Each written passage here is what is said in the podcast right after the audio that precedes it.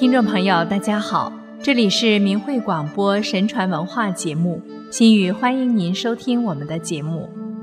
邪淫之恶在中国古代被认为是非常严重的犯罪行为，把它列为万恶之首，被认为是逆天叛道、背逆伦常之举。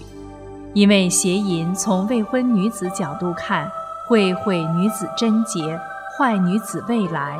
坠女子父母名声，从已婚女子角度看，毁女子贞洁，入夫家名声，污子女出身；从参与邪淫男方角度看，则受堕名毁誉、削服伐寿、妻女被淫、断嗣绝后之报。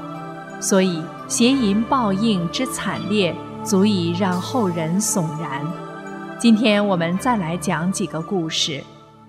清朝时，福建有一位世子，家境平常，年少时与一富户家的女儿订有婚约。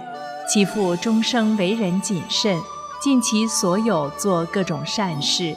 到命尽寿终时，除了一生为子孙所积的阴德外，已无财物留给自己的儿子。世子家境因此陷入困顿，到结婚年龄时，只能借贷娶妻。世子娶妻前做了一个梦，梦中自己到了一处与人间全然不同的地方，青砖碧瓦，朱兰画栋，有一群女子正在绣一领锦袍，就问绣锦袍做什么用。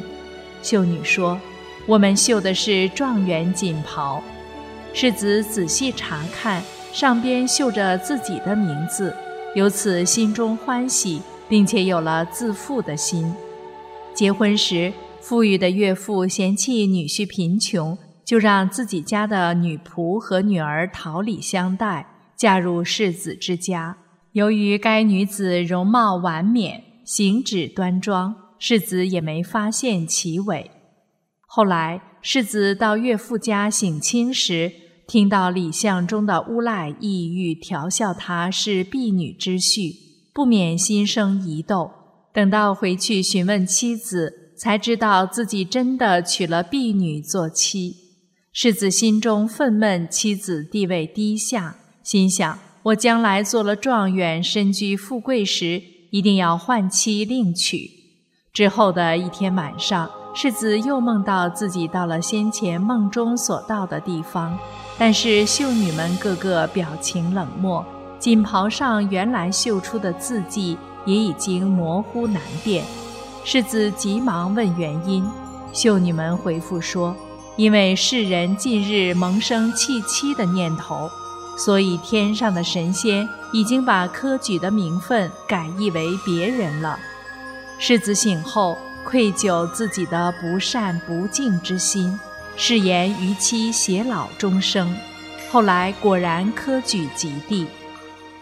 清朝时的李登，十八岁时在乡试中获得了贡举，其后十五年间在科举场上再也没有登第，自己心中不解，就专门去找了一个叫叶静的法师，希望法师通过入名的方式，堪知自己科举不第的原因。于是叶净法师就恳求道家专管世子科举功名的神仙紫铜帝君，恍惚间看到一个神界的官吏，手里拿着一本记载李登一生福禄修旧的集册，上面写着：李登在降生人间时，神仙赐给他一枚玉印，十八岁乡试第一获贡举，十九岁中状元。五十三岁时将出任右宰相之职，但是宰相室获得贡举之后，即与窥视邻家女张艳娘，为达目的构陷张的父亲张成，使其入冤狱，科举降阶一级得榜眼，科举及第的时间往后推了十年，后来又因侵夺自己兄长的乌鸡地引发诉讼。再降一级为解元，时间再次被推后十年。其后又在长安的狄舍奸淫善良正派人家的妻子郑氏，构陷其丈夫白元之罪，被降为第四甲，时间再次被推后十年。其后，再与邻居侍女王庆娘勾搭成奸，不思悔改，作恶不断，所有功名已全被削尽。叶静把看到的情景告诉了李登，李登最后羞愧抑郁而死。宋朝宜州华亭人聂从志是一位医术精良的医生，同乡义城的妻子李氏得病垂死，经聂从志治疗得康复。李氏貌美而性淫，爱慕聂从志的容貌气质。一天，她丈夫去邻郡办事，李氏谎称自己旧病复发，派人叫聂从志治疗。等聂从志到来。李氏悄悄对他说：“我上次疾病发作，几乎死亡，有赖先生的治疗而复生。考虑到世间之物不足以报先生救命之恩，今愿以自己的身体供先生享床榻之乐，满足我鲍先生厚德的愿望。”聂从志切惊切惧，婉辞而拒。李氏女泣涕而下，情哀兼请。聂从志急忙小跑而出，径直回家。李氏再派人请，聂终不去。晚上，李氏身着盛装，面施粉黛，推门进入聂生居室，抓住聂医生的手说：“医君一定要如我所愿啊！”聂从志慌忙中断袖而去。过了一年多，宜州的推官黄敬国因病而昏迷。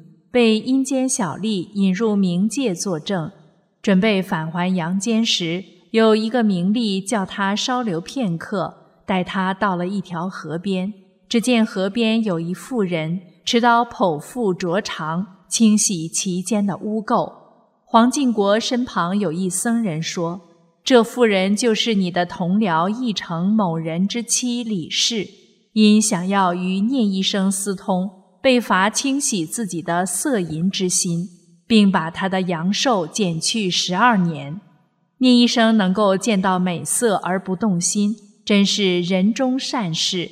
他原本寿命只有六十岁，但因他戒色拒淫所及的阴德，所以增寿十二岁，并赐他每一世的子孙中有一人为官。黄敬国与聂从志是好友。相交甚善，等到自己苏醒病愈后，专程前往聂从志家询问事情原委。聂从志非常吃惊，告诉黄敬国说：“李氏与我私语时，没有人听到；而夜晚奔来我家时，正好我一人独处室中，此事只有我和李氏知晓。你从哪里听说的啊？”黄敬国就告诉了聂从志自己名中所见。聂从志死后，他的一个儿子科举及第，孙子聂图南也于宋朝绍兴年间做了汉州洛县的县官。中国古人说：“人各有命，富贵卑贱、逆顺沉浮，其实都来自于自己或祖先前世所做之事的果报，也就是我们常说的宿命。”可是人在世间。都想通过各种方法获得人世间的福报，这也是人之常情。可在当今中国，由于中共有目的的破坏，人们信神的理念已荡然无存，善恶有报这最基本的普世伦理也不再为人所信。人心生一念，天地尽皆知。其实，不管我们人世间对于男女两性关系应该遵循的道德准则怎么变化，但是天理是不变的。无论何人，只要起了邪淫的恶念，做了邪淫的恶事，将要承受的恶果，必须要自己或自己的后代来面对。即使能够躲过世法的惩戒，天法的审判和惩罚是一定逃脱不了的。上面故事中娶了女仆为妻的世子，换妻另娶的念头一起，虽然并没伤害到别人，但神界已准备撤掉他未来的功名。好在世子没有造成实质性的后果，神佛也给人改过自新的机会，所以在世子决心改过自新后，他的功名也就被神佛恢复了。最可悲的是李登，他悲剧性的人生结局就是一个邪淫损福禄、害寿命的例子，一个出生时神仙授以玉印。最终要未登丞相的有福之人，终因犯下邪淫之大过，福寿尽削，抑郁而死，其生之悲，其运之惨，令人悚然。相反，如果一个人能非礼勿视，非礼勿听，从小不受色情邪淫的侵染，就能像宋代的医生聂从志那样。在床榻之上，帷幔之间，无人之时，面对种种色诱淫惑，见色如履薄冰，战战兢兢，临淫如立万仞，涕涕沥沥，惧色戒淫，就会在一念之间扭转自己的命运，不仅自己享受人间福禄，更会积阴德，聚后福，福及子孙后代。想要改变自己和后代的命运，不妨从戒邪淫开始。非礼勿视，非礼勿闻，非礼勿行。